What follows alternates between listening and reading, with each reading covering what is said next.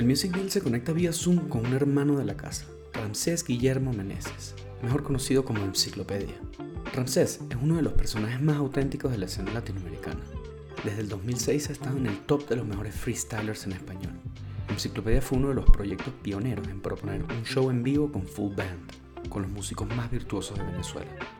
Hicimos una cronología del rap en Venezuela, la música que escuchaba en su casa creciendo, conversamos de Dealers sin Caracas, su proyecto con Oreste Gómez, de cómo cree que la organización como disciplina y la constancia como método de trabajo son los pilares fundamentales para crecer en la industria. Disfruten de la conversación con Ramsés Meneses. We're ready to go. We're ready to go. Hoy tenemos de invitado en esta conversación a un gran amigo de la casa.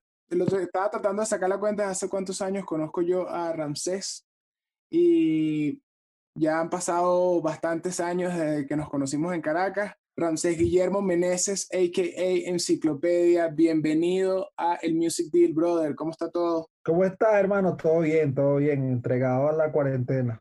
Todo ¿Qué bien. ¿Qué te parece esta faceta de locutor, brother? Una faceta... Todo lo que tú haces está tocado por la magia. Todo va a estar bello. Mira, yo tengo una pregunta. ¿Tú conoces a Mamón desde que él tenía un programa de reggaetón en Hot? ¿O fue después? De antes, yo creo. Sí, de antes, ¿verdad? Para para ese, Sí, programa antes, fuiste con, para, ese, marico. para ese programa fuiste con Séptima Raza. Sí, marico. ¿Qué lo que era, weón? Una cuevona. O sea, desde, desde los chores de Rasta. De los chores de rata. De- Ah, no. Chores de rata. Los chores de rata. desde los chores de Rasta. Cho- del Mamón Rastafari. Sería- Rastafari. Todos, te- todos hemos tenido unos chores de rasta, bro. Yo tenía Claro, uno. favor. Nuevo Marley. Ramsés, estás, bueno, sacaste el disco Dealers en Caracas y pasó todo esto llamado COVID-19, pero podemos decir que todavía están de promo con el disco. Y he estado, he estado bueno, leí varias entrevistas, leí, eh, vi, vi- varios artículos le- le hicieron burda de promo al disco, le fue súper bien, la gente lo aceptó y lo entendió, ¿te parece, verdad? Más o menos. O sea, el disco, nosotros logramos el objetivo que teníamos con el disco, que era como poder a manifestar unas fusiones ahí que queríamos hacer de música venezolana con, con, con rap, digamos, con rap a grandes rasgos. Y, y con eso nos sentimos súper complacidos. En cuanto a la comunicación del disco, sí se hicieron varias cosas y tal. Todavía quedan dos videos pendientes del disco de dos promocionales y ya con eso se cerrará el ciclo de, de dealer. Es el, Y de este año yo, y de este año, pues, porque al final de, se cumplirá el año completo con, con, con el tema de dealer. Y ya el año que viene veremos cómo, con qué, con qué nuevas sorpresas venimos. Pero es que el año ha, ha estado muy loco, pues, muy raro, ¿sabes? Como, no sé. ¿Te gustó sacar esto en- en- ¿Te gustó sacar el proyecto durante cuarentena o estás, cómo te sientes con eso? Bien, no me siento, no me siento mal, me siento a gusto con haberlo hecho porque siento que también era como, es como parte de la, de la situación histórica haberlo hecho, pues, ¿sabes? Como que en el momento más extraño de la existencia de la humanidad, nosotros sacamos ese disco, que también es un disco que tiene sus matices bien, bien, bien postmodernos, digamos. Entonces, creo que sí está como acorde con la época. Lo que pasa es que es una época muy, muy, eh, como de mucha, mucho, no sé, como caos colectivo y la gente capaz no está como, no lo, no lo acepta o no lo siente de una manera positiva, pues.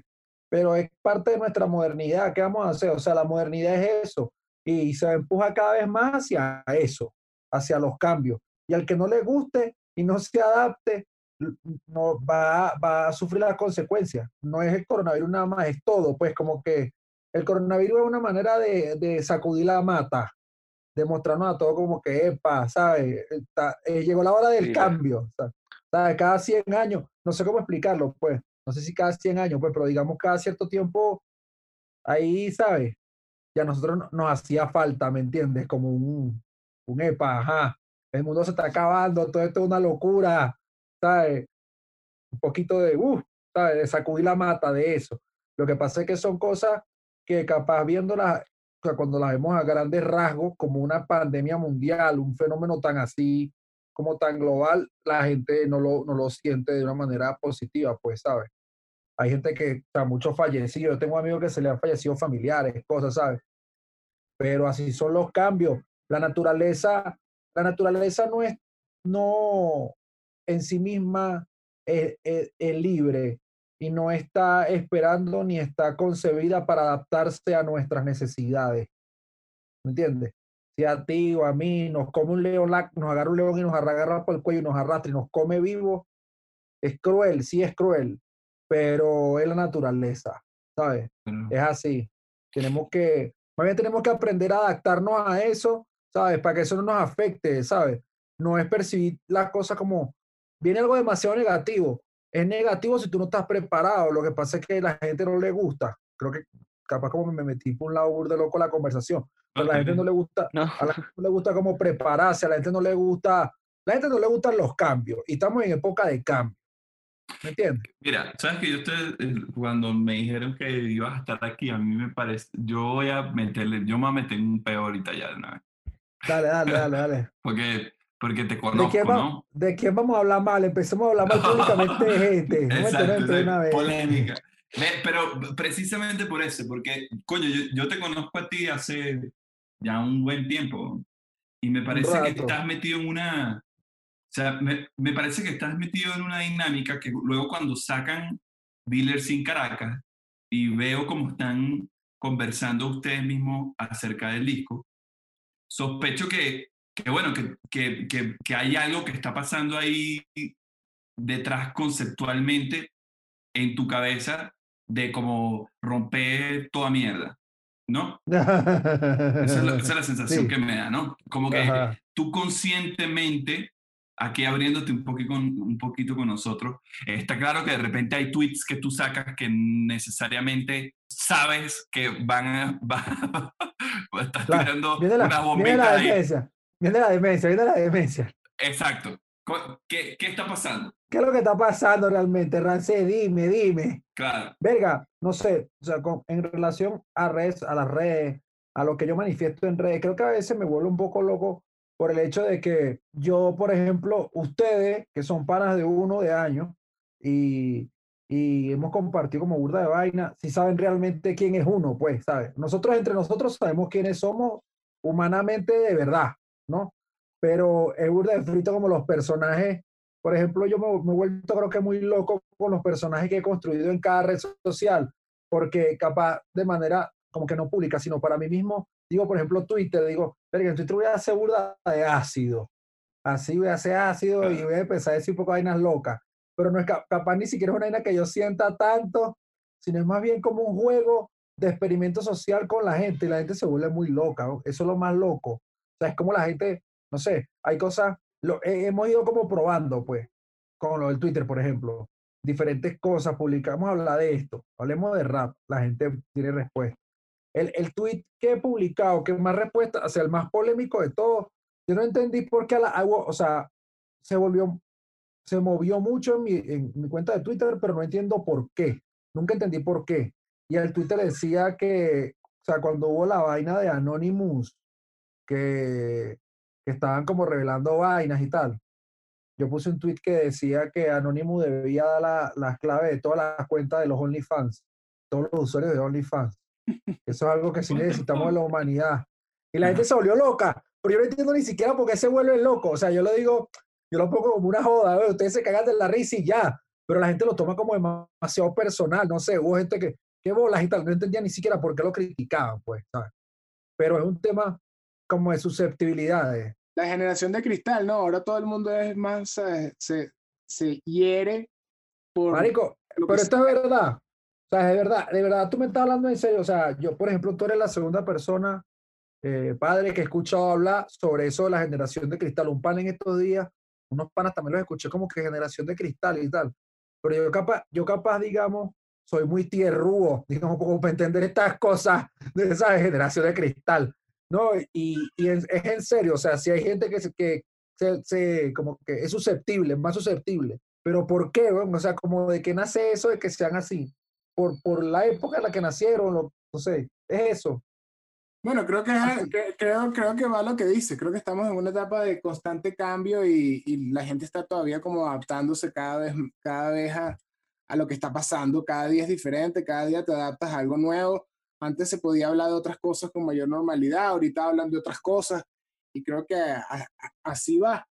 Pero para entrar un poquito hablando de tu carrera, Ramsés, que yo cuando nos estuvimos reuniendo para hacer unos videos, me, me, gustó ese, esa, como ese espíritu que tenías tú y tu equipo de que querías sacar contenido, de que tenías un, un plan, de que tenías los videos y sentí que era una nueva etapa de, de, ese proyecto enciclopedia, mucho más organizado. ¿Tú sientes que finalmente después de Super Lirical, después de Frontera, ahorita con Dealers, tienes ya ese equipo que te está ayudando a, preparar mejor el terreno? ¿Te sientes más apoyado ahorita? Capaz, yo creo que capaz a nivel de número, o sea, de número de gente, capaz antes en Venezuela tenía un apoyo más grande porque me rodeaba más gente. Pero en este momento estoy más organizado. O sea, yo, por ejemplo, sí me siento más como más claro de, de, de, de cómo es la de cómo es la movida. O por lo menos lo que uno cree que debe hacer para que las cosas ocurran. Porque el peor con la desorganización en la música es que no pasa lo que tú quieres, pues. Tú puedes ser mejor, pero si no tienes orden y no tienes planeación, no va a pasar, es que no pasa, ¿me entiendes? No pasa, no ocurre, no le ocurre a nadie, no hay, sea, por lo menos en el rap, yo tengo burda de panas de burda de años, o digamos, no digamos panas muy cercanos, sino digamos la escena de rap, por lo menos en la escena de rap, yo conozco mucha gente que se ha sentado literalmente a esperar que pase, ¿sabes? Y no pasa, ¿entiendes? O sea, porque tú seas un loco que hace canciones que están finas y tal, y sacas unas canciones y la gente las oye y se las tripea, no creas que va a pasar el fenómeno que te va a volver la, la, nata de la leche. No pasa. Tienes que aplicarte demasiado. ¿Sabes? Tienes que aplicarte demasiado. Ese ha sido mi aprendizaje actual, pues, digamos. Del 100%, ¿qué, ¿qué tanto, para que te vaya bien en la industria, en el negocio de la música, qué tanto es suerte, qué tanto es talento y qué tanto es eh, trabajo? Marico, yo no creo que, creo que suerte no es nada. Cero. Así pues. O sea, déjale al azar tu éxito de vida o tu supervivencia es, una, es un suicidio, marico, en cualquier aspecto de la vida, ¿sabes? Es como que salgamos nosotros a cazar un tigre o un todo y dejemos al azar el resultado. Vamos a ver qué va a pasar. Capaz mata a Rancés, o capaz mata a Beto, o capaz lo matamos nosotros al tigre. No, marico, tiene que estar demasiado planeado, ¿me entiendes? Yo creo que no es, cero azar, cero suerte. Creo que es, verga, marico, de pana, de pana, de pana, de pana, viendo la música en los últimos 10 años, creo que es 80% disciplina, 20% talento, pues, de pana. O sea, como la ecuación, ¿me entiendes? Claro, pero, pero, pero si te digo algo, si, tiene, si tienes mucho talento y eres muy arrecho, pero además tienes el por 100% de disciplina, capaz te vuelves una vaina más allá de las expectativas de mucha gente, pues. Hay un par de amigos que yo creo ahorita en la música que sí están como en ese punto, pues, como que podría, por ejemplo, no sé, para mí, por ejemplo, Micro, con un bicho demasiado extremadamente talentoso, así, una vaina loca, pero al mismo tiempo es demasiado disciplinado. Entonces, las dos vainas hacen que los resultados sean vainas fuera de, fuera de las expectativas, ¿me entiendes? Pero son, esto es una vaina como que en la música esto capaz yo no lo aplico tanto, pero es mi creencia. Yo creo que en la música hay como diferentes cositas que tú puedes ir haciendo, que si tú las haces todas, puedes llegar muy, muy lejos. Pero cada una que tú decidas no hacer, te aleja de esa, de esa, de esa punta de la cúspide, ¿sabes? Por un ejemplo, date ejemplo así como muy simple. Si tú vas al gimnasio y tu imagen es mejor, eso va a hacer que tú llegues un poquito más lejos. Si tú compones tus canciones con buenos compositores y no eres orgulloso y dices, no, yo voy a hacer mis canciones yo solo porque son mías, sino si te abre y haces son, eso te acerca un poquito más al éxito. Cada cosita, si en vez de pararte, por ejemplo, yo me paro a las 10 de la mañana y soy un degenerado, pero si yo me parara todos los días a las 5 de la mañana a trabajar, ¿entiendes? Eso te va acercando, te va acercando y cada cosa que tú hagas te acerca más al, al, al poder. Que si, esa, que si todas esas cosas que tú haces, que son la disciplina, están acompañadas de un talento que es grande, todos los caminos se abren, pues, ¿sabes? ¿Te gustaría, ¿te gustaría eh, al Ramsés de 18 años saber lo que ya sabes ahorita o te tripeas ese camino con altos y bajos que tuviste? Marico. ¿O tripearías ya conocer los secretos? Marico, lo he pensado demasiadas veces, padre, demasiadas veces he pensado, mira, ¿cómo me gustaría echar para atrás yo en el tiempo y pararme al lado mío en diferente, marico, para mí así me rancé, estar haciéndolo mal, esto no está bien, ¿sabes? Si me hubiera, o sea, si, obviamente, marico, imagínate tener la ventaja, tengo 35, es la, eh, 14 años menos, creo, ¿no? 13 años menos, ¿sabes? 13 años menos. Imagínate que tú tuvieras los tres, estos 13 años de evolución en tu mente hace 13 años atrás, ¿sabes? Un superdotado. eres un superdotado, ya la viste, ya viste todo, ¿me entiendes? Si hubiera, si, si tuviera la oportunidad de por lo menos mandarme una nota de, una nota de voz, una carta así anónima, Marico, cambia esto, cambia esto, cambia esto.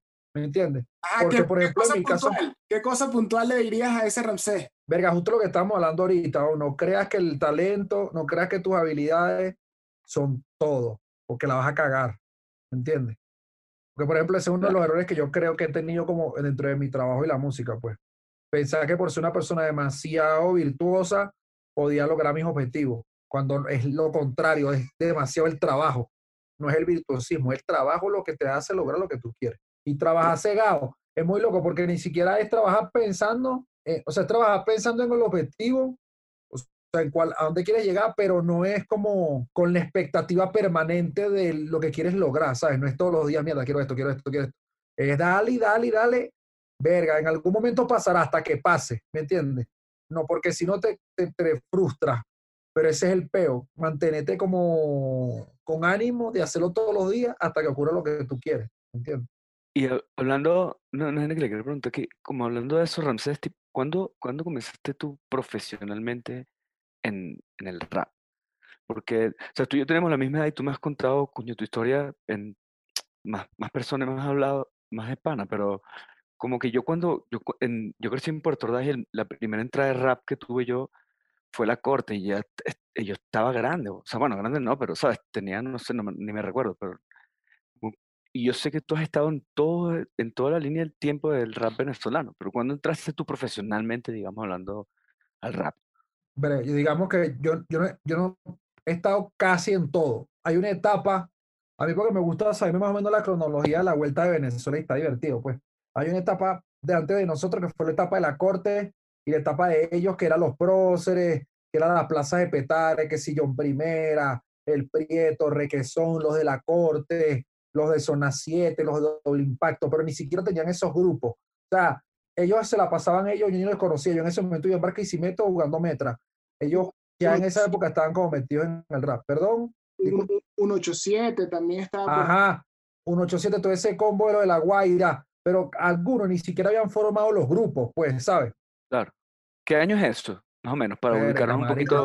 yo creo que eso es 97, 98. Ajá, el 9798, exacto. 9798. Y ellos, y ese combo empezaron en el 92. O sea, los cuentos de 13 y de Bosta y de ellos, ellos empezaron en el 9293, pues, ¿sabes? Después nosotros entramos como en el 2000, que fue que empezamos a aparecer por ahí.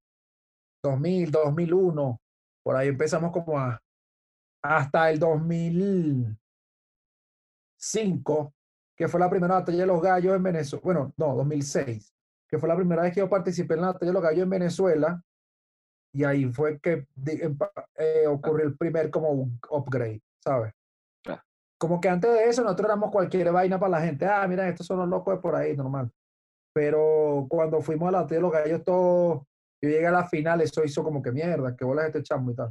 Ya tú estabas ahí en séptima raza, tú, tú eh, ya séptima raza estaba, eh, ya estaba ya, ya, teníamos un disco y verga, yo creo que uno o dos discos habíamos hecho ya con, con séptima.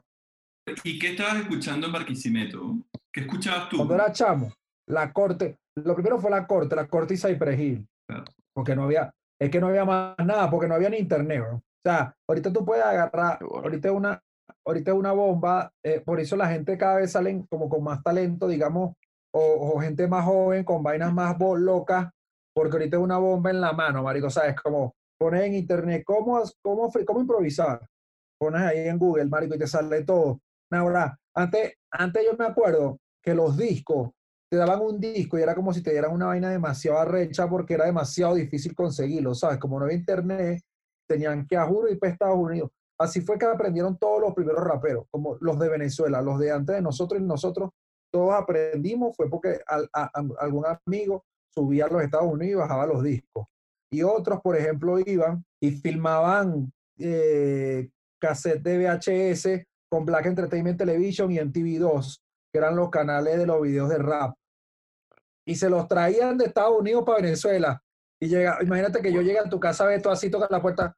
Bueno, Beto, aquí trae, marico, mire esto, mire este poco de video que me trae Estados Unidos. Bueno, marico, vamos a ponerlo aquí en el VHS para verlo y tal. Verá, qué bola. Y esa era la descarga, ¿me entiendes? Como ahorita la descarga es en YouTube a ver vaina, la descarga antes era ver los, los, los VHS. La única diferencia es que tú prendes la computadora, pones YouTube y lo tienes en la mano. Los VHS era un peo. ¿Entiendes? Claro. Lo, mi, mi, por ejemplo, el que me enseñó a mí, que fue Ice, el que me enseñó como la, la, la mayoría de las cosas así más importantes. Me acuerdo clarito que él me enseñó con puros discos CD originales de policarbonato, ¿sabes? Con unas carpetas así gigantes de discos. Mire, mire estos grupos. Marico, fue una vaina demasiado arrecha porque nunca había visto un disco de rap, o sea, no había visto, había visto dos discos, ¿sabes? Tres, ¿entiendes? Y disco, marico, no sé, de DMX, de Gutan, de todos los grupos de rap. Mira, qué bola. Yo nunca había visto esos discos ni los había escuchado. Después me lo empezó a poner uno por uno. Nada. Eso fue el principio, fue como el, el primer momento en el que yo absorbí lo del rap. ¿Y qué, y qué artista te voló el, te voló el coco? O sea, que tú que, que, hayas dicho, que te hayas quedado escuchando la discografía, ¿sabes? Eso que uno se queda como mierda, que te, sabe, que te sabes todos los tracks. Yo no me sé todos los tracks de todos, pero hay varios que sí los escucho siempre porque, verga, son muy lacra los bichos y su manera de pensar y actuar es muy lacra. Hay un bicho que se llama Method Man de Butan Clan. Marico, el bicho eh, hace ejercicio todos los días, siempre escribe canciones nuevas y es un viejo, marico, ¿me entiendes? Tiene 47, 50 y lo dicho tú lo ves, marico, y están es yuca. O sea, como que tienen una actitud ante, la vida burda de fina porque no es una actitud como de, de dejadez, ¿sabes? Sino más bien como de, de, crecimiento así de, de, y de mantenerte joven, ¿sabes? Ese marico, por ejemplo, el, el Method Man es burda de lacra. Hay un bicho que se llama Oldori Bastard, que era uno de los amigos de él, que también el hecho era demasiado bueno, pero era adicto al crack y el crack lo mató. Pero, marico, era muy arrecho es que era, eran muy lacras porque en esa época casi tampoco había muchas innovaciones. Entonces cada vez que aparecía algún loco haciendo alguna vaina nueva, todo el mundo se sorprendía demasiado, ¿me entiendes? Claro.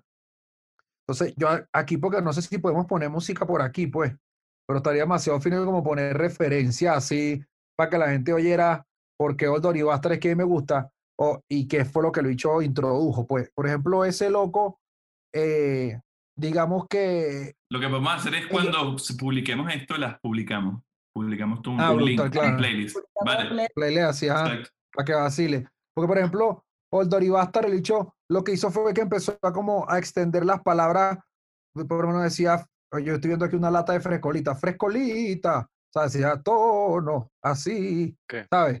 Eso, pero, marico, cuando le escuchas en la actitud del bicho demasiado lacra, ¿me entiendes?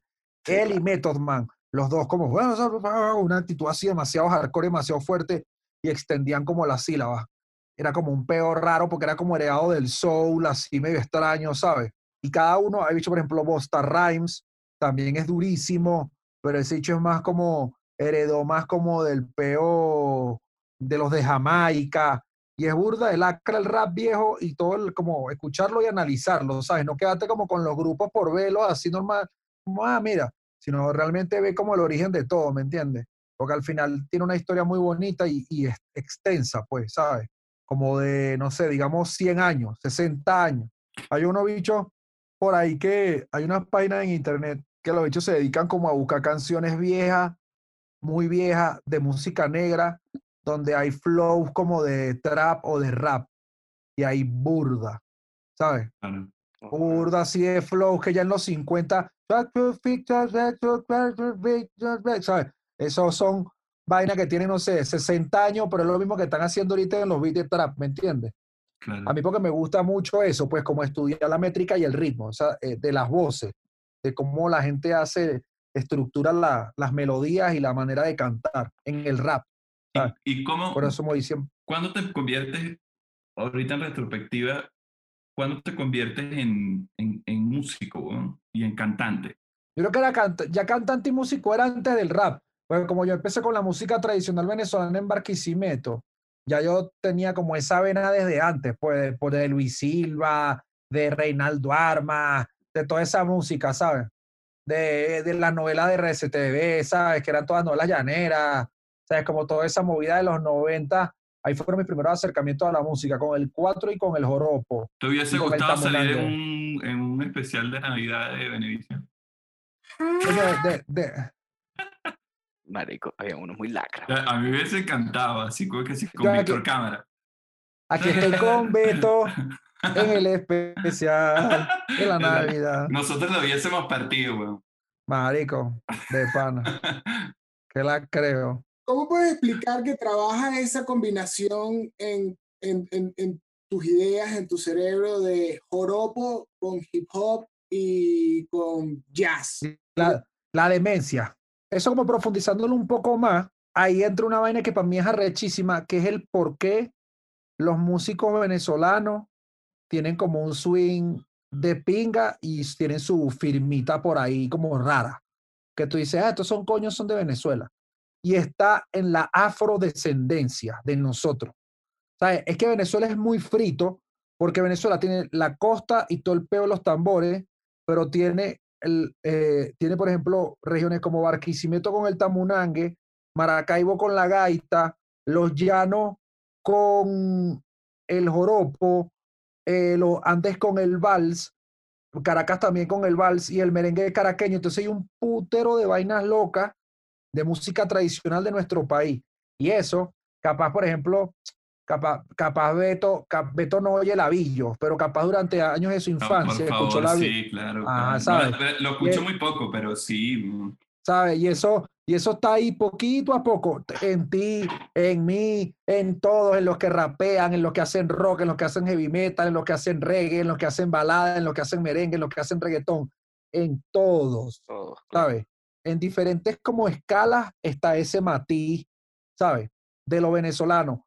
Y yo me di cuenta como de la afrodescendencia, con ese rollo de la afrodescendencia y de lo rítmico venezolano, le eché un poquito como más de coco a profundidad y empecé a estudiar más los ritmos, ¿sabes? Como, como, como la, al final los ritmos, el ritmo es que es, muy de pinga el concepto como básico, porque es la realidad. El ritmo es la relación entre el silencio y el ruido. Eso es todo. ¿Me entiendes? Es como las pausas, las pausas y el ruido es el ritmo, como esté construido. Eso se aplica a todos los instrumentos, a la a lo que sea. Entonces tú oyes un ritmo, no sé, pu, pu, ya tú sabes, marico, que arriba de eso puedes poner 300 millones de cosas, ¿me entiendes? De diferente manera. A uno, uno, taquita, taquita, taquita, taquita, taquita, taquita, uno, taquita, taquita, taquita, uno, taquita, ¿sabes? Como millones de ritmos de 300, pero tienes que verlo como con, así como cirujano, ¿sabes? Como que eso es lo que no todo el mundo hace, pues decir, verga, yo voy a estudiar esta vaina para ver cómo es la, el peo las, de, de cómo se construye. Y ya después, al darme, al darme cuenta de ese estudio como el ritmo, me di cuenta del estudio de todos los ritmos, de todos los géneros. Entonces estaba escuchando, no sé, un beat de trap, escuchaba los beats de trap y, de, y debajo en mi cabeza lo que estaba era escuchando la rítmica de un ritmo de, de vaina venezolana, como, no sé, taca, taca, tata, tata, tata, tata, tata, tata, y, y encima, tu, pa, tu, tu, tu, pa, tu, taca, taca, taca, taca, ¿sabes? Pero era porque ya lo, y me la pasaba todo el día en eso, ¿sabes? Como, eh, tanto en la, en la música no era rap como en el rap, ¿sabes? Como escuchaba, escuchaba una canción venezolana y empezaba a hacer unas rítmicas de trap con la voz, haciendo unos freestyle con la voz del trap. Escuchaba una vaina de trap y agarraba el 4 y me ponía a tocar como para ver. Al principio me sonaba medio feo porque no había agarrado bien como el, como el pulso, pero cuando, cuando me amarré bien con los pulsos, ya me empezó a quedar como más de pinga y ahí sí fue que logré como la vaina de poder mezclar toda la vaina loca de los ritmos. Es que me gusta mucho el ritmo, ser, un, ser como friki del ritmo. Por ejemplo, en la canción que hice, que, que, que hice con Beto, que es sin ti, lo de los ritmos, es una vaina de un friqueo por eso, pues taquira, taquira, ta, taquira, taquira, ta, taquira, taquira, taquira, taquira, taquira, ta, ¿sabes? Como buscando la manera siempre de meterle picante con el ritmo, que es lo que a la gente le gusta. Eso es una madera de barlovento, pues, ¿no? Exacto. El trap es muy así, ¿no? Sí. El trap tiene mucho de eso, ¿no? Como... Pero es porque, porque es un género afrodescendiente, es lo mismo. Sí, total, total. La, la rítmica, la rítmica de las melodías de voz son, en verdad, no son melodías, un coño, son como ritmos sí. súper africanos. Y eso, eso, capaz la gente dice, capaz la gente por, por creerse la de moderno, no, no lo quieren ver como tan claramente, pero es que todo eso está inventado. O sea, como que los africanos con el ritmo fueron tan volados, tiene, hay tanta información ya en la calle que todos los ritmos que tú quieras, al final tú lo estás como apropiándote de ellos, pues. Difícilmente estás inventando uno nuevo, porque ya hay demasiado, ¿sabes? Dígame, no sé, que si, que si la soca, la música africana, lo que oyen los africanos ahorita, así como, no sé, como, como, la, como el drill también, música así como medio modernosa africana, marico, tiene millones de ritmos locos en las voces, ¿sabes? Pero es fino para uno aprender, ¿me entiendes? No que hace como en el aparato yo creo que muchos músicos lo que son es falta de eso, de lo que hablábamos de que antes de querer evolucionar y crecer, ¿me entiendes? Como no sé, como no quedarte en el aparato de quedarte en un solo género o en un solo momento, ¿sabes? Para que no te vuelvas como, no sé, es que yo siento que uno tiene que ser pila con la música para no quedarse en una generación, ¿sabes? Porque lo más fino es ser como, no sé, por ejemplo, Car de León, que todavía toca, hace vaina, ¿sabes? Tiene un montón de años, ¿me entiendes? Pero eso es porque él ha descubierto la manera de con las generaciones de diferentes formas y sabes, como meto por aquí, meto por allá, meto por pum, pum, pum, sabes, pero no te quedas como en una época. ¿Has estado en un freestyle con Oscar de León? Sería divertido, ¿viste? En un freestyle, en un freestyle no. Tú soñando ahí con Oscar de León. Una vez, una vez hubo una, una, presentación en la que estábamos juntos y estábamos como improvisando, pero cuando improvisó él, yo no sé si Beto estaba, fue una de las presentaciones de los mismos. Sí, sí, sí. Cuando, cuando se suponía que íbamos a improvisar con él, pero cuando él empezó a improvisar, todo el mundo se quitó y nadie hizo nada. Íbamos a hacer. fue, demasiado, fue una vaina demasiado. O sea, fue una vaina demasiado. Es demasiado arrecho cuando un artista es un artista de verdad y es un bicho que, que está haciendo un performance, una vaina y que la vaina es una vaina que no es como mero entretenimiento, sino que en verdad el bicho quiere que tú veas que es una lacra, ¿sabes? ¿Me entiendes? Entonces, cuando, cuando tienes el nivel que tiene Oscar de León, el ki es una vaina tan elevada que todos los que están alrededor se quitan, ¿sabes? Como que... Yo recuerdo que el, pana tenía el mismo micrófono que todo el mundo, ¿verdad, Ramsey? Y se escuchaba... Marico, se escuchaba mejor que todo el mundo, pues. Estábamos todos igualitos, todos. el pana con setenta y pico de años, weón todo el mundo se quedó así viendo. Es un caballo, bro. La banda sonando y todos viendo, y éramos como ocho, ¿sabes? Y además había gente como, no sé, como Ronald Borja, se ha dicho que también cantan burda, estaba Néstor de los adolescentes. O sea, no era que, no éramos nada más que si lo, nosotros que los raperos o Beto de cantar reggae, sino habían dicho que cantan así como histriónico, ¿sabes? Y también se quitaron nada más que hace bien. Sí, para verlo. El otro día me puse a ver un live de Ronald Borja, con que caballo es Ronald. Narico. Demasiado terrible. Son los más duros. Esos bichos son muy duros. Cantan mucho. Cantan, mucho. Mucho. Pero es, lindo.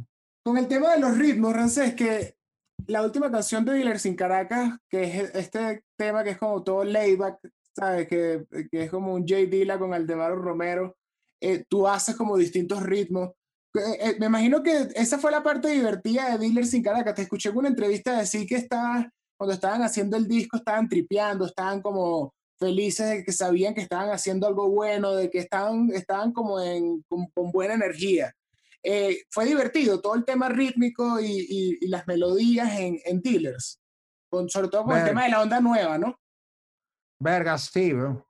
Pero es que para nosotros era, es que es arrecho cuando cuando el, el objetivo es poder escuchar una vaina que tú te, que tú te lo disfrutes y que te parezca una, una, una música muy ácida. Eh, y hacer un disco como dealer, tú te, te llenas de satisfacción como todo, ¿sabes? Porque al final eso es lo que queríamos este y yo, pues, ¿sabes? Como nosotros no nos juntábamos, era pensando en que fuera una vaina muy, eh, la palabra sería como eh, psicodélico, ¿sabes? Una vaina, una vaina que pague. Una vaina que pague, todo, todo paga, ¿sabes? Entonces, sí me sentía, nos sentíamos demasiado como contentos de los procesos, de los ritmos, de la vaina, porque siempre, por ejemplo, esa canción Sonido Espeso, que, que es la última canción de Dealer que tiene como la, la, la, los cambios en el ritmo, nosotros queríamos era tripear, podía hacer lo que fuera demasiado difícil, ¿sabes? Y un día, un día Oreste nos puso la pista a Iceberg y a mí juntos eh, el año pasado que Iceberg vino y, y yo me eché unos freestyles, ni siquiera fueron escritos, fueron unos freestyles y la vaina nos queda, o sea, porque estábamos, realmente estábamos con la discusión de si se podía rapear en ese ritmo o no. No, no se puede, sí se puede, no, no se puede, eso estaba fuera de tiempo, así es muy difícil y tal. Yo le decía que sí se puede, vas a ver, tal. Bueno, pero, y al final del rato, de ese momento, yo le dije, bueno, no, pero vamos a entrar, vamos a darle una vez, pues vamos a probar, pues en serio. Pon la vaina, pues vamos a grabar, aprende para ver, uno, dos, ahí en la bestia. Uno, dos, uno, dos, ah, dale, ra, ra, ra. Y empecé a echar los rapeos así. Y después le dije a Kevin, viste que dice, pues. Entonces Kevin me dijo, bueno, porque él no quería participar en la canción. Él es el featuring de esa canción, Iceberg. Y él no quería porque sentía que no iba a entender el ritmo. Y yo le di el ejemplo en el estudio. Y después él hizo una letra, no le gustó mucho. Y después hizo otra que fue la que quedó definitiva, pues, de sonido espeso. Pero, por ejemplo, ese fue el trip de sonido espeso. Probar que sí se podía rapear en ese ritmo, aunque no tuviera una, un patrón que fuera como tan estricto, ¿sabes? Coño, qué duro. Y todo, y, pero además todo, todo el disco tiene como distintos patrones rítmicos. En cada canción vas probando cosas diferentes. Vaina loca. Sí, hay, hay, varias canciones que son muy fundidas, pero es por eso, pues, porque queríamos también como poder, poder darle vida a la música venezolana, pues, ¿sabes? Porque al final sentimos que, que lo que está, o sea, que Venezuela tiene mucha exportación de talento ahora y que mucha gente muy, muy buena, pero que muy pocos están preocupados como en involucrar la música tradicional venezolana dentro de su trabajo, ¿sabes?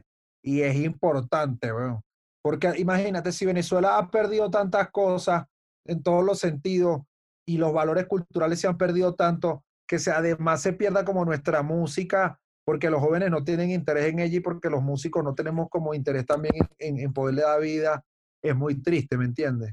Muy triste. Por eso es que al final nosotros hicimos el disco con la, con, con, con la, con, con la figura de Aldemaro Romero de por medio, para poder, exacto, para que por lo menos los chamos, algunos que oyen a uno, busquen con curiosidad, venga, ¿quién será ese viejo que tu bicho dice? ¿Quién será Aldemaro Romero, sabes? Y le das vida a una vaina que si no sencillamente se pierde, ¿me entiendes? Todo el mundo empieza a oír música popular y moderna y se va perdiendo, perdiendo, perdiendo hasta que desaparece, ¿me entiendes?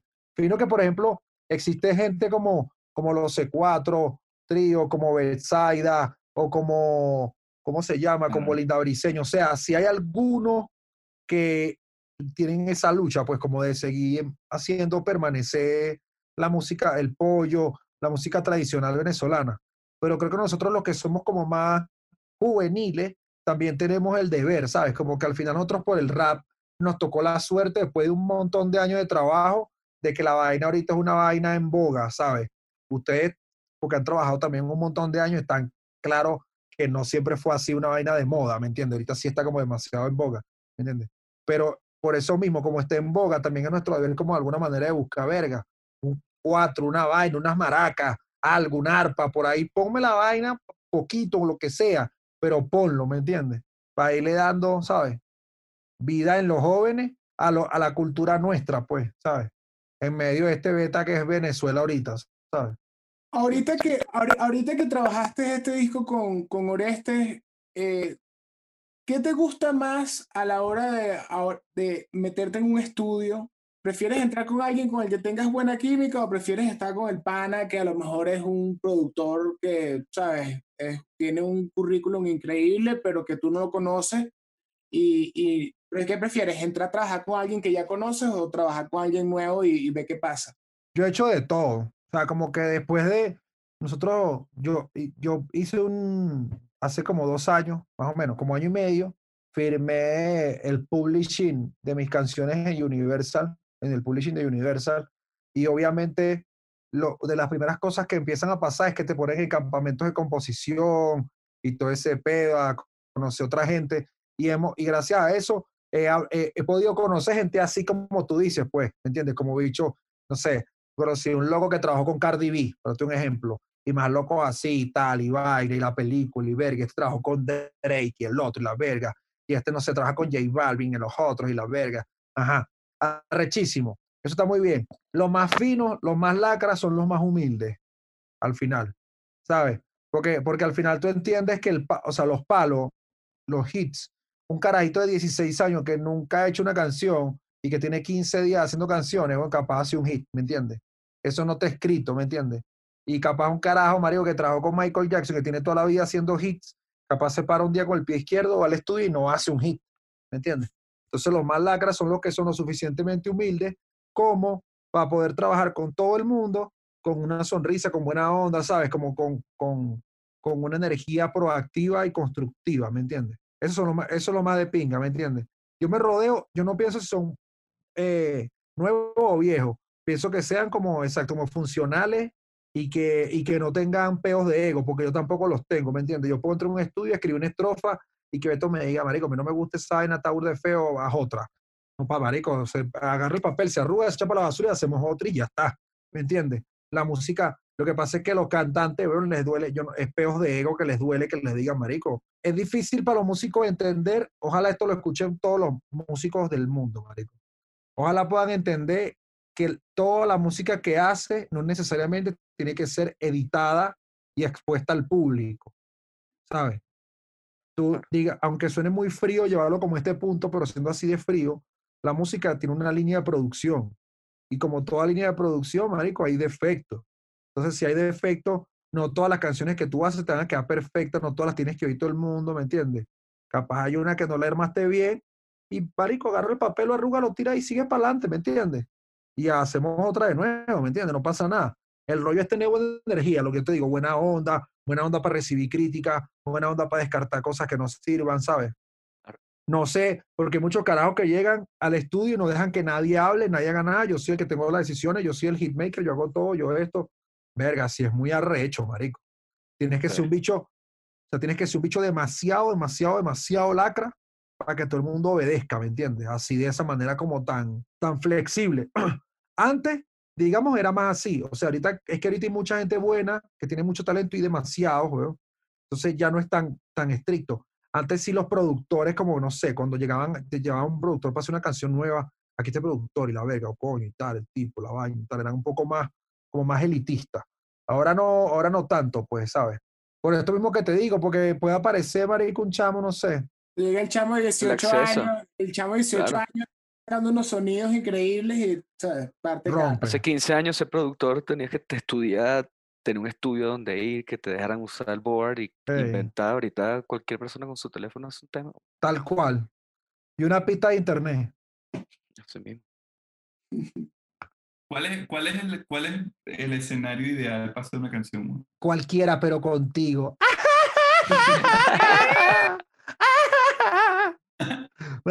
No sé, hermano. El escenario ideal pasa una canción. Tú me dices eso yo Para ti, para ti. Para tú me lo dijiste y lo primero que yo pensé fue en Tulum, en los cenotes, ahí sentado, coño, con una botella de vino y una, y una tablita con un putero de pedazo de queso y jamón serrano.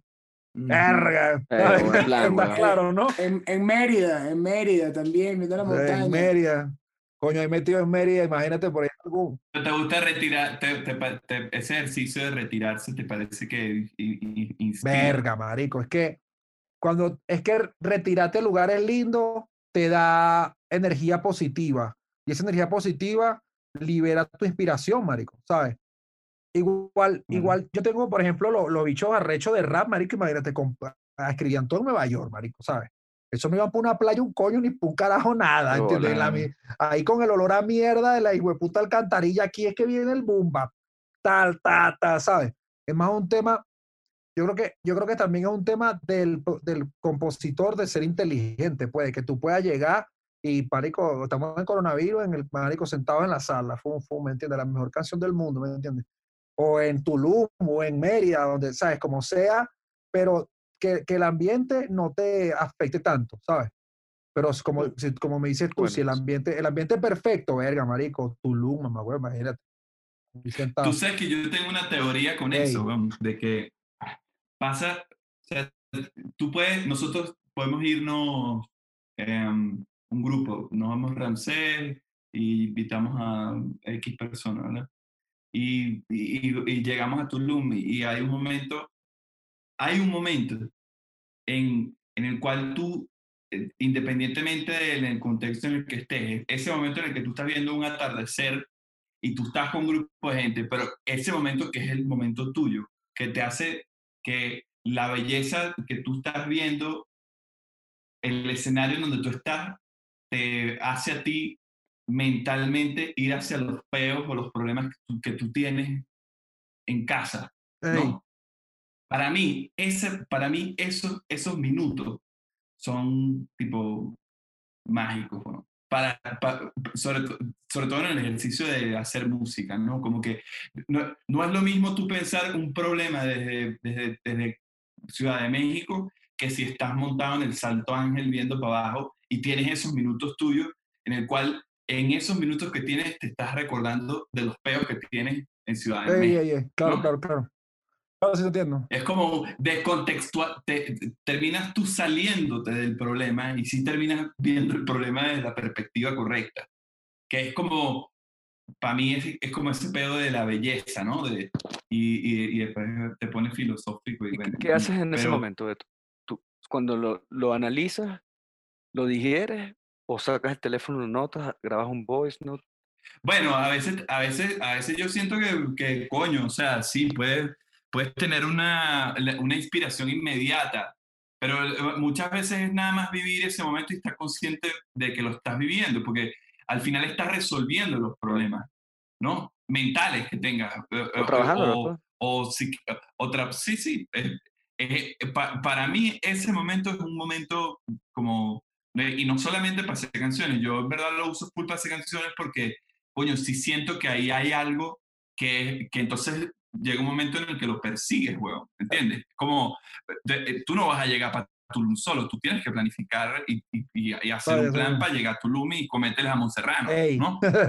Cuidado. Toda, toda la película. Está burda loco porque al final te pones a pensar, nos, necesitas ritualizar la composición para poder llegar a la vaina. Pues de alguna manera tienes que darle un, contexto. Yo, soy full, bueno, yo soy full así de, de, de irme, weón, horas en mi carro, horas, weón, y, y, meterme, y, y, y, meterme en unos peos que capaz no termino escribiendo nada, pero a los tres días estoy escribiendo algo, porque, porque, porque lo tienes que generar tú, weón. Es como que tú no puedes hacer, tú no puedes hacer una mayonesa si no compras mantequilla y no sé con qué coño se hace más la mayonesa, sal, no sé, y, y, el, huevo, el, músculo lo vas desarrollando. El músculo se va Exactamente, entonces es como esa búsqueda, no sé, yo, yo comparto mucho el, el tú, ¿sabes? Como que irte a, irte a generar tú esa, esa, esa situación. Y tú, ¿no? tienes ese proceso ya ritualizado, tú sabes cuando tú te sientas y puedes escribir una canción o qué necesitas para que eso suceda. Yo, la, yo más bien lo, le quité todos esos contextos, pues lo, lo, simplifiqué mucho. Pues antes si era burda, además de marico, tengo que tener los porros, un putero de dulce, malta, vaina, chuchería, ajá, sentame aquí, toda una vaina, el té, si no, hacerme un té, a todo un proceso. Ahorita no, ahorita es como más, con el cuadro y sentame aquí afuera de mi casa, fu, fu, fu, ¿sabes? Para ser más práctico y poder como porque es que ya una cosa es cuando compone y tienes la libertad de componer en los parámetros que tú quieras. Y otra cosa es cuando ya empiezas a adquirir como responsabilidades y a meterte en peo de buscar hacer cosas para poder hacer avanzar tu carrera y tienes que componer por obligación, ¿me entiendes? Y no te puedes quedar como pegado en el aparato, ¿me entiendes? Porque una cosa es que tengas la libertad de poder decir, bueno, ya hoy compongo, mañana y otra cosa es que tenga gente detrás tuyo, eh, pa, me debes un featuring, dame, dame la letra del featuring, tienes que mandarme unos coros, dame para. Y todo el rato tienes que estar en esa dinámica. Que esa es la de ahorita. Esa es la dinámica de ahorita, ¿me entiendes? No escribí todo lo que escribí, ¿Qué cosa? Esa dinámica. Verga, marico. Marico, no, no sé si me lo tripeé tanto, ¿viste, Beto? O sea, como que me tripeo más. Verga, me parece horrible. Exacto.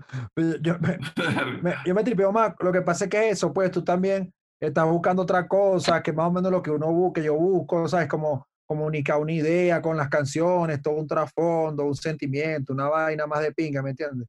Pero cuando ya es una vaina así como industrializada, marico, es una vaina, tienes que hacer canciones todos los días, ¿me Claro, claro. ¿Estás haciendo canciones todos los días? Verga, no. Casi todos pero, los días. No, pero digamos discos sí. O sea, como que tenemos dealer armado y por ahí tengo otro disco hecho, tengo otras ideas por ahí medio escritas, ¿sabes? Como que capaz no me meto en el estudio todos los días porque, porque hay diferentes también como técnicas de eso. Pues una cosa es meterte a hacer singles, tú puedes hacer, marico, no sé, empieza un single diario, todos los días un single single, single, single, single. O puedes hacer lo mismo, pero en vez de singles, que sea un disco. ¿Qué prefieres ahorita? Ajá, ¿qué prefieres ahorita? ¿Singles o hacer un disco? Estando la, la industria como está, ¿prefieres encerrarte, encerrarte hacer un disco conceptual? Las dos. Marico, las dos. Las dos. No es que tienes que hacer las dos, que es lo peor. O sea, tú haces los discos para vender una idea que es tuya y que es tu concepto musical y todo el tripeo. Y hacer los featuring porque es lo que la industria pide. La industria está pidiendo es featuring como loco, ¿me entiendes? Featuring y más featuring y más featuring. Lo que pasa es que la mayoría de los que hacen los, o sea, una cosa es hacer un disco con una idea y otra cosa es recopilar 15 canciones con colaboraciones y decir que es un disco y ponerle un, una, ponerle un arte, ¿me entiendes? No es lo mismo. Que mucha gente hace eso, ¿sabes? Llega, bueno, yo tengo ahí 15 canciones, vamos a escoger 10 y ese es el disco, ¿me entiendes? Pero eso no es un concepto de un disco, ¿me entiendes? Entonces es diferente hacer discos conceptuales y los featuring, que es lo que a mí me, que es lo que a mí me gusta o lo que yo quiero hacer. Discos con ideas y colaboraciones como un loco. Porque al final, y, y lo, lo, más loco no es eso, lo, lo, más loco es que las colaboraciones además tienes que buscarlas como en todos los ambientes.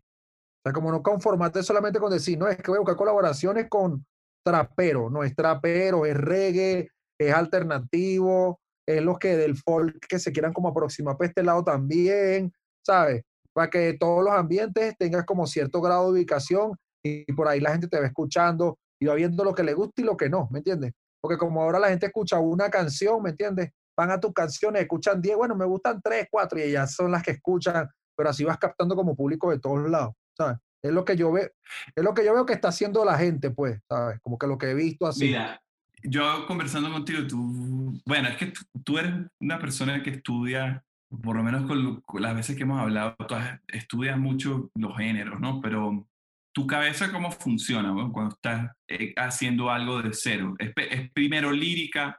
¿Es, ¿Es, un instrumento en específico que suena en tu cabeza? ¿Cómo ha sido el comportamiento en tu repertorio hasta hoy? El, el, la, el ritmo y el concepto. ¿Cómo el ritmo? Dame un ejemplo. El, el género. El género. El género y, el, y la idea, ni siquiera es la canción, sino la idea, como que, no sé, ahora quiero hacer un disco, esto es una vaina de loca porque lo pensé fue ayer apenas, pero creo que lo voy a hacer. Quiero hacer un disco de un género que se llama trash, que es nuevo en el trap, que está muy loco, marico. Pero me gusta burda, ¿sabes? Entonces pienso primero como en las ideas de la letra, en las ideas de las canciones y pero que la idea conceptual de, la idea. Ajá, exacto. Ay, por ejemplo, ayer que pensaba. Quiero hacer una canción que diga que tengo 35 años y me gusta la droga. bueno, tengo 35, me gusta la droga, tengo 35, me gusta la droga, tú coges conmigo porque estoy de moda, tengo 35, me... Ay, qué Mario, ah, está bien. ¿Qué, podemos, ¿qué podemos escuchar detrás? Esa mierda, esa mierda, esos derechos son míos, te cuidado, ¿eh? Este, ¿Me entiendes? ¿Qué, referencia de trash tiene Verga, hay, un bicho, hay un bicho venezolano, pero es que marico, no me acuerdo el nombre, lo estaba justo oyendo ayer. Verga. Y después te lo doy. Y lo ponemos aquí colgado.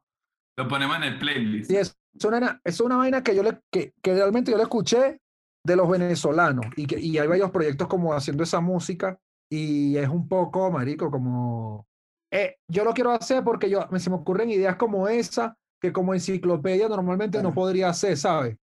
¿Me entiendes? Como decir, verga, se me ocurren tantas vainas, weón, vainas así fritas para hacer así como eso, que capaz es una vaina que la gente dirá, verga, ¿qué bola rancés? ¿Cómo hace eso? ¿Cómo, sabes? Pero tengo la idea de poner antes en las canciones como un video diciendo, sí, soy yo, es rancés, pero cálmate, cálmate. Lo que vas a ver es solo una dramatización, no es algo personal. No haya, ¿sabes? Como poner una explicación porque al final yo quisiera como explorar muchas cosas porque es lo que se me ocurre, ¿me entiendes? Se me ocurre como... ajá, porque cuando, cuando hablamos de, del, tema de los tweets y todo esto, al final termina siendo como unos alter egos, ¿no? Es puro, es pura, puro, es todo virtual. Lo que pasa es que la gente está llena de odio y les gusta como agarrar las vainas de una manera personal, pero lo agarran así porque, como, lo, como el perro que ladra dentro de su casa, ¿sabes? Lo hacen es por eso, como tienen demasiado veneno emocional, voy a desahogarlo por aquí porque, ah, este mamacuevo, ah, ah, ah. Pero al final yo nunca lo voy a ver en persona, ellos nunca me van a ver a mí, ¿sabes? Como... Claro, y musicalmente eh, al final terminas en, en, lo mismo, ¿no? O sea, por ejemplo, este proyecto sería como algo así, ¿no? ¿Cierto? ¿Qué cosa? No entiendo, disculpa. Bueno, el, el, el tema como de tú entrar en, en papeles, ¿no? Exacto, tal cual. ser otra, tal cual, ¿no? Es como una actuación, es como es un, acto. Eso era, eh, es un acto, RMS no era así, ese disco que sacaste. personaje. Te montabas en, en, tarima con los ojos negros. Con está... Ah, pero es que todos pero es que todos los discos son así. Cada uno es una especie de personaje. Lo que pasa es que, por ejemplo, Super Lirical es más soft, Frontera es como más experimental, rock raro, psicodélico, RMS era de rap así, así como cyberpunk, por eso la estética, ¿sabes? Digamos que Dealer in Caracas es como la mezcla de todo, de todo junto, ¿sabes? Como un poco de, musicalidad y un poco de rap también, ¿sabes? Al final cada uno es como un, como un, como un alter ego, ¿sabes? Porque eso es lo que yo me tripeo, que yo quiero hacer, como decir, verga, y quisiera más adelante hacer un disco como, no sé, como The White Voy Alive, voy a un ejemplo, ¿sabes? Y tener cada un disco diferente, cada disco, y que esa sea como la construcción artística de lo que es enciclopedia, no sé, y de aquí a 30 años la gente verá, dirá, verga, estaba loco, eh, fue rechísimo, fue una vaina nula. Imagínate, a Rancés, imagínate a Rancés cantando como Erlen hoy ahí. No sé. Uh, ¿sabes? Padrino, entre, entrega, entre, Padrino entregaba la música hipster, que iba a White Voy Alive. No, me gusta demasiado porque al final hay, hay demasiada, hay demasiada música, hay demasiada música linda, marico. O sea, es como que uno se priva muchas veces de poder. señor. Porque no lo vas a disfrutar. O sea, al final esa música es tan bonita. ¿Sabes? Agarrar una música tan minimalista como esa, como un piano pequeño, una guitarra sin efecto y una batería reducida. ¿Sabes? Una musiquita así, bien de pinga. ¿Por qué no lo vas a hacer? O por ejemplo, yo hice Emigrante, que es un joropo. ¿Por qué no voy a hacer joropo? Si me gustan mi arpa, mis maracas y mi vaina, o coño, marico, voy a hacer, lo voy a hacer, ¿me entiendes? Me, tripeo más eso que quedarme en un solo género pegado, porque sé que me voy a la ya demasiado rápido. ¿Sabes? Por eso no, por eso no me dediqué ni siquiera a hacer rap, que es mi género como padre y madre, ¿sabes? Ni siquiera, porque al final me hubiera la ya demasiado rápido de decir, verga, marico, tengo cinco discos de rap. Tú, tú, pa, tú, tú, tú, pa, tú, tú, tú, y otra vez otro igual, tú, tú, marico, no puedo, ¿sabes? Es demasiado castrante como músico quedarte pegado en un solo punto, ¿me entiendes? Mira, te voy a hacer una pregunta que, bueno, tú sientes, no, no tu personaje, Rancé, tú sientes en general, tú sientes en general que la gente te entiende. Verga, no. Bueno, no sé. O sea, sí me, sí me entienden, pero lamentablemente son bueno, Bueno, bueno, bueno, sí estoy pálido. Rancé, Rancé, Rancé, ¿tú crees que la gente te entiende? ¿Tú crees que nosotros te entendemos de verdad? No, no, yo sí, yo, yo, siento... Nosotros te queremos, yo pero te no te decir mi opinión. No, no, yo te puedo decir mi opinión, pero tú, tú, ajá, exacto, tú, tú, yo, yo siento que todavía la gente está por entender muchas cosas de lo que uno está proponiendo. La vida. Pero tú, tú, tú sientes que la gente te, o sea, hasta hoy, ¿cómo te sientes? Marico, yo creo que, o sea, lo que yo creo que la gente para entenderme me ha llevado como, me ha, me ha simplificado como en una frase. No sé, como que ver, ¿Qué? verga, Marico, enciclopedia está burda de loco, pero la música es burda, la música es burda recha. Eso es raro, ¿sabes cómo? Ese marico está burda frito, pero la, pero, pero, la, pero la música es lácara, ¿sabes cómo? Pero eso, es, eso es normal de un artista, eso es normal de un artista, Pero eso no es que, o sea, pero eso no es, un artista, pero eso no es que artista. te entiendan, pero eso no es que te entiendan, marico, la gente, o sea, la gente interpreta de No, mí, no, no, claro que no te entiendo. te están interpretando, interpretando, este dicho está burda de frito, ponían una batalla pero la paloma, ah, sacó una foto de nudo, ah, está burda de loco. Pero es porque al final se quedan como con el encima de las cosas, ¿me entiendes? Y es eso, pues. No, no, no creen o no pueden entender, o capaz no ven tan claramente que uno está representando un personaje y que todo es un, un teatro, marico. Nosotros vivimos en el show business, weón. Esta vaina es un teatro todo el año, ¿sabes? Nada es lo que parece, ¿me entiendes? Es un trip así. ¿Y ¿Quiénes estuvieron aquí en el Rap Latino? ¿Te, ¿Se acuerdan de ese Rap Latino en el univers, en el Nacional? Ajá, que ¿Tú estuviste No. tú? sí. Yo estaba, yo estaba. No, Yo me acuerdo ese día, eso, yo sí. me acuerdo ese día, yo no sé con quién estaba, no sé si estaba contigo, Mon, que estábamos viendo a Ramsés, de un, como, yo no conocía un montón de raperos que estaban ese día, como que ahí fue donde en verdad fue un escenario donde conocí gente. Donde viste el sistema. Sí, o sea, y, a, y, a, ver, está en el backstage, también vi como el vibe entre todos y uno lo ve como ajeno a todo el tema, a, a todo, ¿no? Como que uno no, no viene de ahí, pero ese día yo recuerdo que yo hablaba con la gente y decía, mira este loco de mierda, pues ya nos conocíamos ahí, que, que siempre dentro de ese crew de gente que tocó ahí, era como el más experimental, ¿no? Era como, mientras todos tocaban con pistas, Ramsés estaba inventando, ya con jazzistas venezolanos y con músicos venezolanos y con banda, y entonces cantaba y de repente salía con todo este tema de, escenografía, eh, etcétera, ¿no? Y en verdad te hago todas estas preguntas, Juan, porque yo que te conozco, quisiera que la gente que nos esté escuchando aquí entienda un poco que no vamos a apreciar lo que tú estás haciendo si, si de entrada no entendemos que tú eres un artista, bueno. Me explico, que tú no eres un rapero solamente, que, que el tipo de las batallas de los gallos es, pues, es una faceta de y todavía sigue, pero que es solamente una parte, ¿no? y, y, queda también como la misión, nos ha quedado la misión, es burde loco, pero nos ha quedado la misión también de, nosotros, de, de poder tratar de conceptualizar la chamba para que la gente lo pueda entender, ¿me entiendes? Como que en un momento yo sí era como que más rebelde de decir, no, verga, no, me, me, da, me da la mierda, yo voy a hacer así, no me entiendan, me vale verga, no le explico, me expliquemos un coño.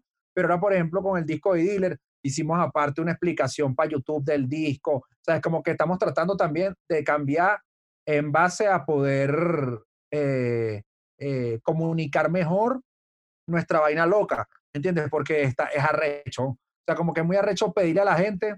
La, marico, el público es muy no, no, siente que pierden la magia también, porque, verga, weón, en países más desarrollados la gente hace locuras, weón. Pero es que, ¿Entiendes? O sea, yo, a mí también me parece que es como que, ¿cómo es que tú, cómo es que tú tienes que explicar como que con manzana, weón? ¿Entiendes? Que hiciste un disco carrechísimo que capaz la gente no está entendiendo o un grupo de gente no entiende hoy, ¿para qué? O sea, es como que yo también siento, ¿para qué carajo hay que explicar esa vaina? Marico, porque es necesario llevar la cultura a las personas aunque no, la, aunque, aunque no quieran. Sí, yo a mí sí me como que como que al final. ¿Sí te gusta que, o sea, se explique? O sea, por lo menos lo que hicieron ellos con dealers sí me pareció rechísimo. No, una vaina. No, pero. No, pero es que, marico, sí, claro, escúchame, lo digo. Escúchame lo que pasa. Lo que pasa, Beto, es que. Estoy hablando general. general lo que pasa, Beto, es que. Lo, lo que pasa, Beto, pero que te interrumpe es que los jóvenes, marico, los chamos ahorita, los jóvenes, jóvenes, jóvenes, son demasiado inmediatistas, weón. ¿Sabes? Los hechos son tan. Pero, es que no estoy de acuerdo, porque es, como si, ah, es, como si, mañana, es como si mañana Kanye salga y diga: Bueno, mire, yo estoy haciendo esta iglesia los domingos para que entonces la gente sepa que esto es un ritual. I feel you, I feel you. Yo entiendo y toda esta gente está vestida aquí. Es como, weón, ¿por qué coño hay que explicar eso? No expliquemos nada, no expliquemos madre. Coño, no explique un coño, weón. Todo es válido, weón. También, pues, o sea, yo siento que no explicarlo es válido. Voy a mandar bajar esa vaina, ya, ya, ya, aquí abajo. No, no, no, no, no, Yo no he visto ese video, yo no he visto ese video. Voy a hacer un inciso. Lo que quiero, lo, que estoy aquí es aportando a la conversación, en el sentido de que obviamente no es un tema de, claro que hay que explicar, weón, conceptualmente las cosas, pero estoy hablando más en ese, en ese, a ese punto de, verga, weón. ¿Por qué la, porque no hay interés de aprender. Por ejemplo, eh, eh una gente que monta unas vainas de mentira en sus cuentas personales, huevón, de que tengo X cosa perfecta, ¿cómo no va a entender que tú que estás comentando unas vainas en Twitter, haciendo las, diciendo las vainas que dices, huevón, eh, probablemente exista algo ahí detrás que no sea tan, tan real, ¿no? Que no se lo tomen tan en serio. Cuando ni, ni, ni, ni ellos mismos se toman tan en serio la verdad, ¿no? Entonces ahí es donde digo como, coño, pana, yo voy a decir esto. Yo voy a decir esto. La explicación del disco de Dealers sin Caracas en YouTube de Ramsés y Orestes dice arriba, en hashtag, siente la penetración. Exacto. Exactamente. Hoy, lo vi y casi me muero. Hoy lo vi y casi me muero de la risa. Marico, eh, siente la hashtag, Qué bueno. No, yo creo que sí, a la gente eh, o sea, pensemos en esto. Hay gente que se tomará Vamos a hacer, la vaina. No expliquemos nada, no expliquemos nada. Mejor no. Bueno, no sé. ahora, estoy dudando. Francés, quería preguntarte ya para más o menos ir cerrando. Ahorita sacaste un featuring con un proyecto que todo el grupo cercano conoce y que siento que esta plataforma puede ayudar a que este proyecto agarre otra dimensión y lo conozca más gente y es el tema con Free Convict de Calabozo. Y tu relación directa con, con todo este proyecto y, y, lo que significó para ti, porque sé que humanamente eh, las experiencias que tuviste eh, te fueron, ¿sabes? Eh, cambiando como, como, como hombre, haciéndote mejor persona poco a poco y nada, quería que, que la gente escuchara de, de, tu voz lo que significa eh, ese proyecto. Los Free Combi. Los Free Combi. Digo los Free Combi. Los Free Combi era la, la, era, fue una, una, una, un proyecto. Free Combi inicialmente era una teoría, marico, que era el, el, la teoría de si era posible a través de la música transformar a, a las personas, ¿no? Digamos. Entonces, a las personas en general, ¿no? Entonces, se, se inició como esa idea y, y esa idea nos llevó a pensar qué tipo de personas eran, eh, eran el ejemplo, el mejor ejemplo a transformar, ¿sabes? Y, y llegamos a la conclusión de que eran los privados de libertad. Pues. O sea, como que con los más extremos que podíamos probarlo era con, con gente que estuviera presa por delitos de diferente Y hace como siete años empezamos a ir para la cárcel de, a visitar y de visitar se creó la idea de hacer un estudio de grabación dentro de la cárcel de San Juan de los Morros y nació el estudio. Y con el estudio nació el proyecto de Free Combi, que es un grupo. Y ya después con el paso del tiempo hubieron muchísimas transformaciones, hubo gente que se fue, pasó muchísimas cosas y ahora el proyecto digamos que está bien sólido y bien serio.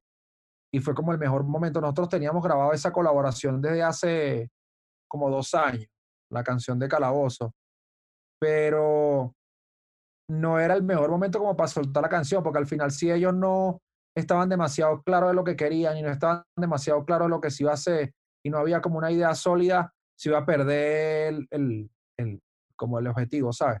Claro. Porque al final como que mucho, en gran parte, en una época, digamos que se sentía la necesidad de, de, de que yo participara en canciones con los chicos, pues por, por mi nivel de compromiso con el proyecto.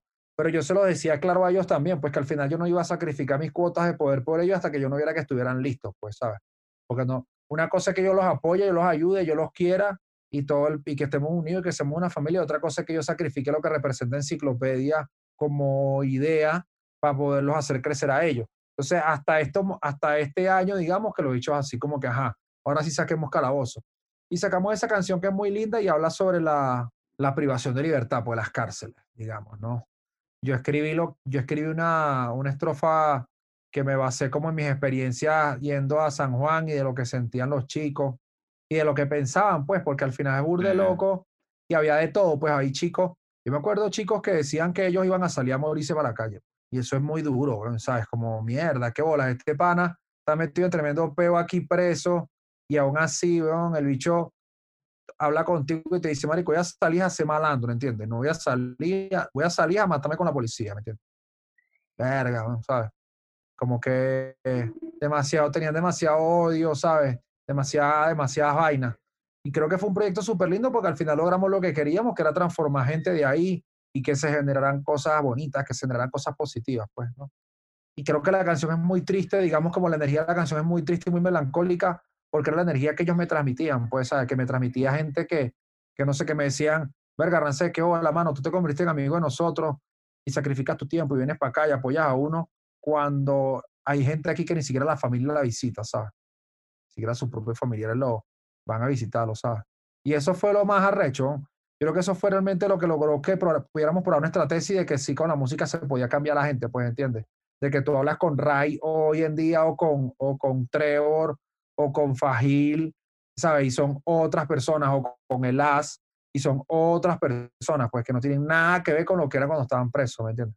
Y es un logro arrechísimo. No sé, como por ejemplo, hay chicos, te puedo contar anécdotas como que uno de los, hay chicos había, de todo en Fricombi, pues habían chicos muy tranquilos y chicos muy, muy peligrosos. Y uno de los chicos se encontró un día en la calle con la mamá de un chamo que lo había matado. Imagínate. Así de frente se encontró la mamá del chamo. Ajá. Y la mamá lo abrazó, mire lo loco, la mamá lo abrazó y se puso a llorar. Y le dijo, verga, qué fino que cambiaste y tal, qué bola, yo te perdono, yo no quiero que, no, no quiero que vayas a creer que tal. Luego se pusieron a llorar juntos y tal. Y ella le decía, yo no quiero que sientas que, que, que yo tengo rencor ni nada, yo sé quién era mi hijo y tal. Pero es arrecho, marico, imagínate una, que la mamá está clara de que el hijo también era tremenda, mente, ¿sabes? Y esas como experiencias son las experiencias arrechas. Ese mismo, ese mismo de Fricombi se consiguió una vez también a una culebra, marico. A otro pan así culebra, así de sangre, ¿me entiendes? Gente que si te ve por ahí en la calle pagando te van a meter. Y se lo encontró, weón. Y el hecho le dijo, marico, qué hola, cambiaste burda y tal. Verga, no hay nada, borra el lío. No hay nada, borra el lío, bórralo así borrado para toda tu vida. ¿Me entiendes? Y eso fue el objetivo de nosotros, pues. Que imagínate que si el cambio fue real, que la gente que, lo, que los conocía de antes, como unos bichos que estaban metidos en mi peo, los ven en la calle y se dan cuenta del cambio, ¿me entiendes? Esa fue nuestra... Para, para, las personas que nos escuchan, culebra, dícese de persona con la que tienes un conflicto desde hace mucho tiempo. Sí, una deuda de sangre, un peo, pues. Exacto. Se consiguió a uno en la calle, bueno, imagínate, un peo de sangre, así que te consiga un loco que sabe que donde lo ves te pones pálido porque estás viviendo a la muerte. Y se lo consiguió, el loco le dijo, marico, no hay nada, bórralo. Bórralo, de pana no hay nada. Tú cambiaste demasiado, marico. Mira todo lo que hiciste y tal. Mira, te vi por ahí cantando la vaina. Hiciste tu proyecto, estás en otra, marico, no hay nada. Verga, weón. Logramos el objetivo que nosotros queríamos, pues, ¿me entiendes? Claro, Puede manifestar un verdadero cambio social, una sensibilidad, otra vaina, una vaina candela, ¿me entiendes? Y ahí seguimos apoyando a los muchachos y por ahí buscando la manera. Ya ahorita estamos en una etapa, por ejemplo, en la que yo ando buscando aquí en México de qué manera me los traigo, cómo los meto en otros proyectos aquí, llevarlos a cárceles de aquí, ¿sabes? Como empecé a utilizar, porque lo que yo quería era tener el ejemplo real para poderlo aplicar en otra gente, ¿me entiendes? Claro. El ejemplo, de, el ejemplo de verdad. Porque a mí no me servía de nada, Marico, ¿de qué nos sirve a nosotros, por ejemplo, a, los raperos de mi estilo, a los que hicimos séptima raza, todo nuestro peor rap consciente, estos con nosotros los hippies, la vaina, paz y amor, amor para todo el mundo, ayudemos a la gente. ¿De qué sirve si en verdad no somos un agente de cambio? es, sería pura charlatanería. A mí eso me da mucha tristeza. Yo me acuerdo cuando antes de hacer free combi, yo, yo, a veces pensaba, decía, marico, me sentía desleal conmigo mismo de hablar tanta paja en las canciones, no ayuda a nadie, marico, ¿sabes? Literalmente decía, marico, yo hago este poco de canciones, todo este poco de paja que uno habla en las canciones y la vaina, la gente te oye, y verga, qué bolas, tú le cambias la vida a las personas, no le cambio la vida a nadie, lo que soy yo una rata, estoy aprovechando de todo, ¿sabes? Bajo la excusa de que soy bueno. Y hasta que fui para la cárcel y dije, bueno, ahora sí, ajá, ¿entiendes? Ahora sí hicimos un cambio real y estamos con, con, una construcción de cambios reales a través de personas reales, ¿me entiendes? Para que, para, que la, para, que, para que lo que uno canta sea una vaina que tenga fondo eh, verdadero, ¿me entiendes? Para que no se quede solamente que eres un carajo de pinga, ¿me entiendes? Un abrazo a Ray, a Trevor, a todo el combo, a Las, a Pablo, a todo el combo de, de Free Convict, en verdad. Dígame Pablo que Navarra es el mejor. Pablo es el mejor, Pablo Castillo es el mejor, Andrés Figuereo, ese combo, Capitolio, los hermanos, Solo Soul, todo el combo todo el combo de los de Caracas que se están en la criando echándole bola al trabajo. Qué serio ese grupo. Qué, serio ese grupo. Abrazo para todos. Sí, para cerrar esta conversación, si alguien va a escuchar Rancés Enciclopedia por primera vez, ¿qué canciones o qué discos le dices que le entre primero? Yo creo que primero Super Lirical el primer disco, pues. Porque al final es. Serán las cosas más pequeñas las que me hacen sentir en el corazón. Entrégate. Ves, porque ese es el disco que al final, mira, Beto, pues Beto cantó lo que tú quieras que sea. Ese es el disco que. que yo, estoy, que, marico, yo estoy seguro. la puerta. Yo, no sé si tú lo sabes, pero en verdad súper lirical para la escena. Que yo no sé. La escena alternativa. sabes. Para la escena, para la escena alternativa, las bandas indie, las bandas alternativas, ese disco era como, verga, sí va, ¿sabes? O sea. Bueno, pero es que ese trabuco, huevón. Fue el, trabuco loco. El trabuco loco. Una locura. el, manicomio. El Puro Naguara, puro, puro Macaclavo. Simón, Enrique, Arturo, Eddie y Rafael, na huevona. cada, cada, uno más loco que el anterior. Sí, sí, qué bueno, qué buen grupo, qué buen grupo. Nada, Ramsés, gracias por recibirnos, brother, en, en, tu casa.